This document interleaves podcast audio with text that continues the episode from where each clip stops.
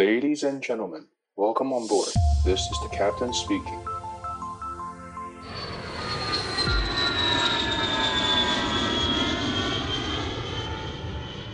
Hello，各位听众，你好，我是 Joy，欢迎再度回到机长广播频道。年底了，真的是太伤心，到现在都还不能出国旅游。我好想念机场的氛围哦，还有看看停机坪上大大小小的飞机。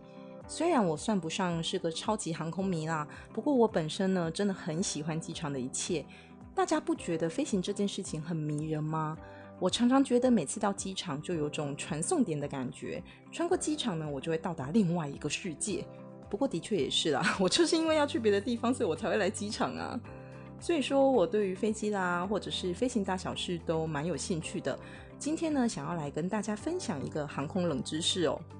目前搭飞机已经是非常常态的一件事情了。不过，不知道大家有没有想过，像飞机这样子一个庞然大物，它的电力是从哪边来的呢？是有一个接口可以连接电线吗？或者说，各位有没有注意过，当我们搭机的时候，每次飞机后推前，机舱内的灯光会闪烁，或者是忽然的一片安静，少了空调的风扇声音，这个又是为什么呢？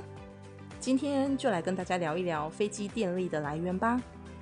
刚刚提到的几个问题啊，主要呢可以从飞机的供电来源先说起哦。飞机上的发电形式一共有三种，第一种呢是飞行的时候透过引擎带动发电机来供电，这个大家应该蛮好理解的啦，因为其实像我们一般汽机车也都是这样子的方式。我就是那种 超级粗心大意的人。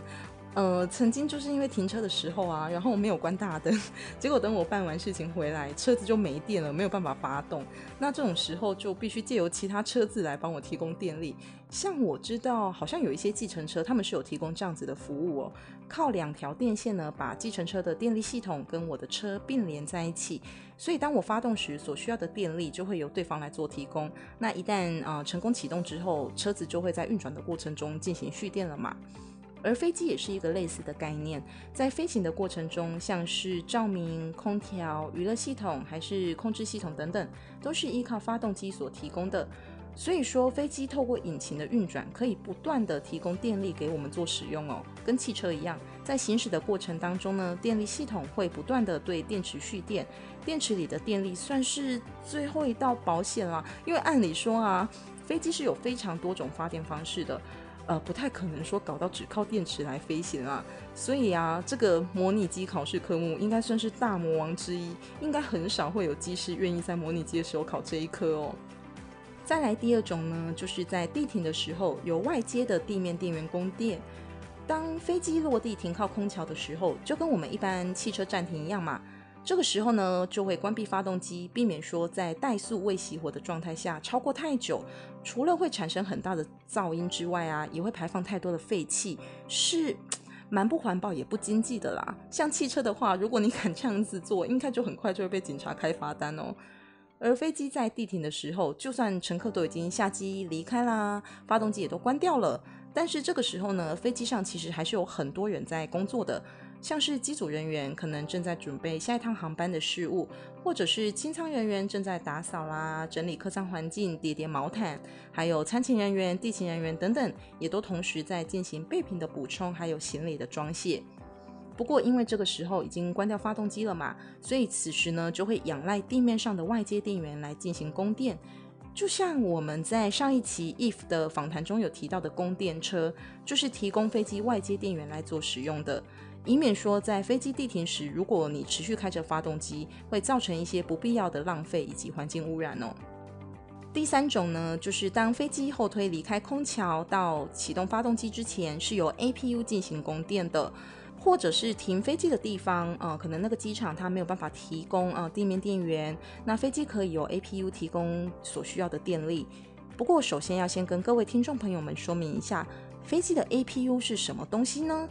它其实是一种辅助动力装置，是一台安装在机尾的小型涡轮发动机。大家如果有跟我一样好奇的话，去偷看过飞机的屁股，可能就会看到机尾的地方是有一个排气口的，就是提供 APU 做使用。它可以在发动机关闭的时候呢，为飞机提供压缩的空气还有电力，甚至有一些机型的 APU，它还可以为飞机提供附加推力哦。而 APU 它最主要的功能，其实不是说只有供电给飞机这样子而已，它有一个非常重要的用途，就是为飞机提供启动主发动机，也就是引擎的气源以及电源哦。虽然我刚刚举了很多例子，把飞机还有汽车做比较，不过主要是因为想要让大家比较好理解嘛，因为我们一般人，呃，大多数都是拥有开车经验的，会比较好知道这是怎么一回事。不过呢，如果是想要启动飞机的主要发动机，就不会说像汽车这样子简单哦。你只要转动钥匙启动就可以了。飞机的话呢，因为它是喷射引擎，在发动之前，呃，是需要先有一个压缩好的空气，然后呢，再注入油料与点火的时候，才能产生一个持续而且正确的燃烧。不过，既然飞机它本身还没有启动，那我到底要怎么样让空气进行流动呢？所以，这个就是 APU 存在的必要性啦。在你启动发动机之前，APU 会先去带动引擎的涡轮叶片，就像一台电风扇，我们用嘴巴先去吹它的风扇叶片，然后它会快速的做转动嘛，让引擎呢先转动起来，这样子才能做启动哦。如果说今天地停要停比较久的话呢，会像前面所说的，把发动机还有 APU 都关起来，在后推之前呢，要重新启动 APU，因为它比较小颗，所以用少少的电它就可以发动啦。而启动 APU 之后，飞行员他会按下一个按钮来断开地面电源的使用。虽然这个时间呢，电源车跟飞机之间的插头是还连接着的，不过实际上已经改由 APU 来进行供电喽。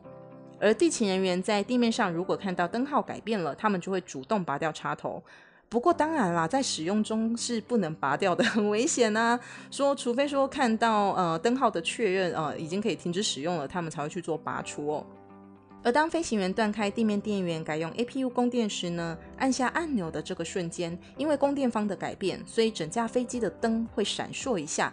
不过这部分也是跟机型的新旧还有机种有关啦，每一架的状况都是不太一样的。不过当我自己坐飞机的时候，我都会注意到会有一个这样子闪一下的状况哦。